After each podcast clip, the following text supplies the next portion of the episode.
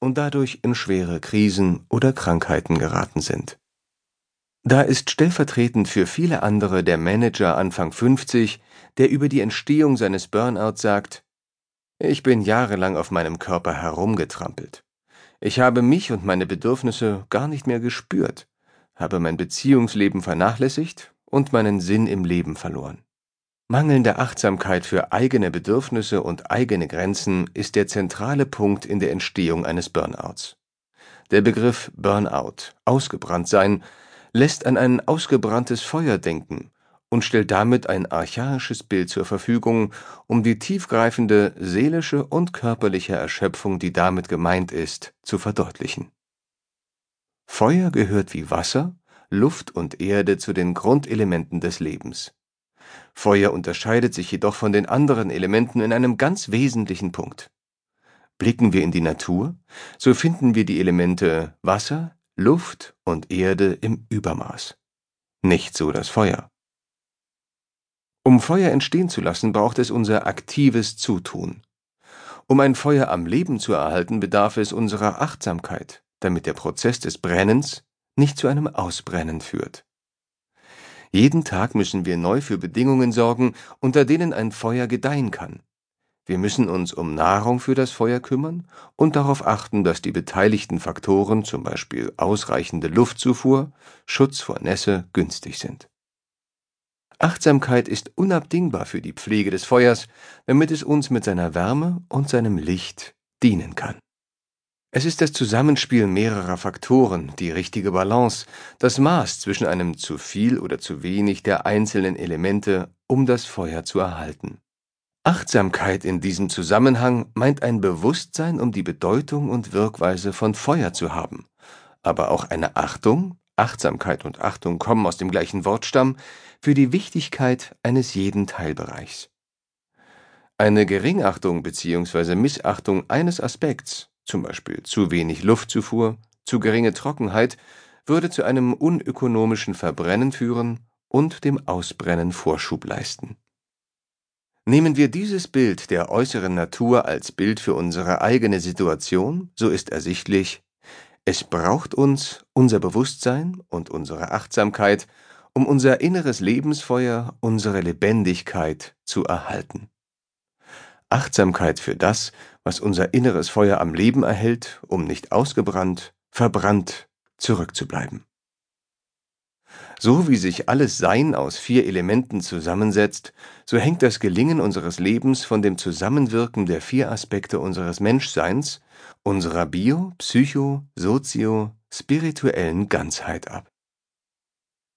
Jeder Aspekt unseres Menschseins, die biologische, körperliche, die psychologische, das Denken und Fühlen betreffende, die soziologische, das Eingebundensein in Beziehungen, aber auch die spirituelle Dimension mit unseren Fragen nach dem Woher und Wozu unseres Lebens braucht Achtung und Würdigung, um ein Ausbrennen zu vermeiden.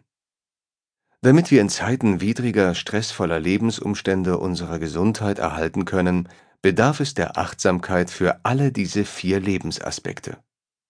Achten wir auf diese wesentlichen Ebenen unseres Menschseins, so ermöglicht dies, dass unser Lebensfeuer und unsere Lebendigkeit auf eine gute Weise erhalten bleiben. Vernachlässigen wir eine oder mehrere dieser vier Dimensionen, so kann es dazu führen, dass uns die Kräfte ausgehen, wir ausbrennen.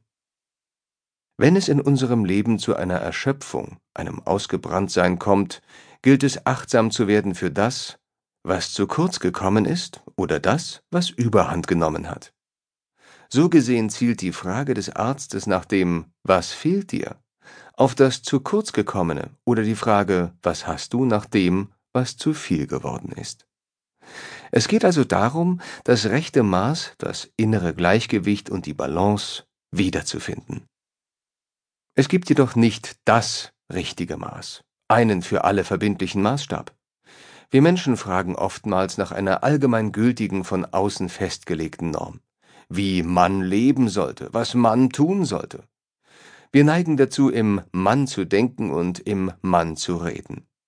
So haben viele Menschen, wenn sie in unsere Klinik kommen, große Mühe von sich selbst zu erzählen, ohne das Wörtchen Mann zu gebrauchen.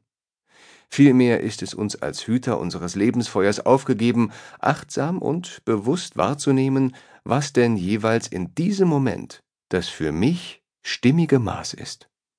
Ich möchte Sie darum bitten, dass Sie sich beim Lesen dieses Buches, wie auch generell im Leben, immer wieder selbst fragen, was fühlt sich für mich ganz persönlich stimmig an? Womit fühle ich mich wohl? Dafür kann es hilfreich sein, ein gutes Maß an Selbsterkenntnis zu haben. Lernen Sie sich selbst besser kennen, indem Sie sich immer wieder wesentliche Fragen stellen. Wer bin ich? Wer oder was ist mir wichtig? Was sind meine Werte und Ziele? Was sind meine Bedürfnisse? Was ist meine Sehnsucht? Was tut mir gut? Was bereitet mir gerade Probleme? Das griechische Wort Problema heißt das Hingeworfene, das Vorgelegte, das, was zur Lösung vorgelegt wurde.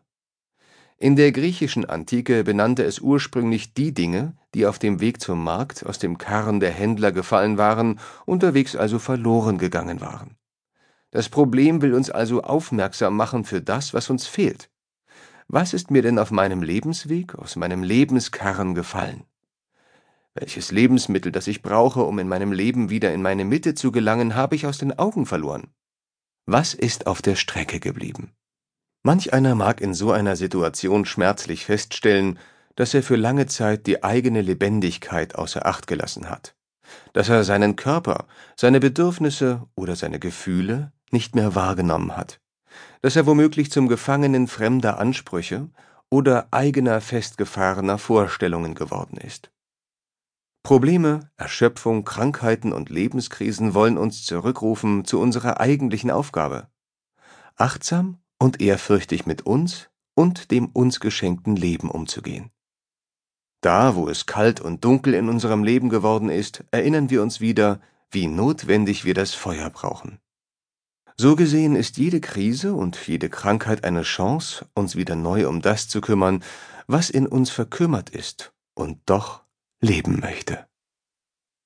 Immer sind wir aufgerufen, zurückzukehren zu einer dauerhaften Praxis der Achtsamkeit und der Bewusstheit für uns und unser Leben. Wie mit dem Feuer ist es auch im Leben.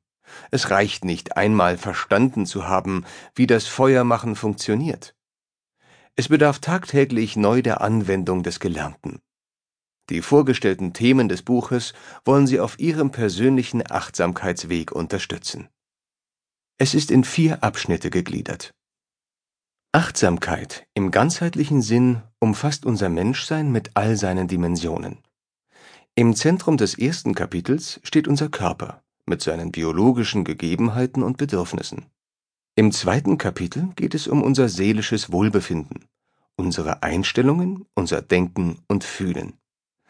Der dritte Abschnitt handelt davon, was Achtsamkeit in der Verbundenheit mit unseren Mitmenschen und unserer Mitwelt bedeutet. Schließlich richtet sich im letzten Kapitel der Blick auf die spirituelle Dimension unseres Lebens.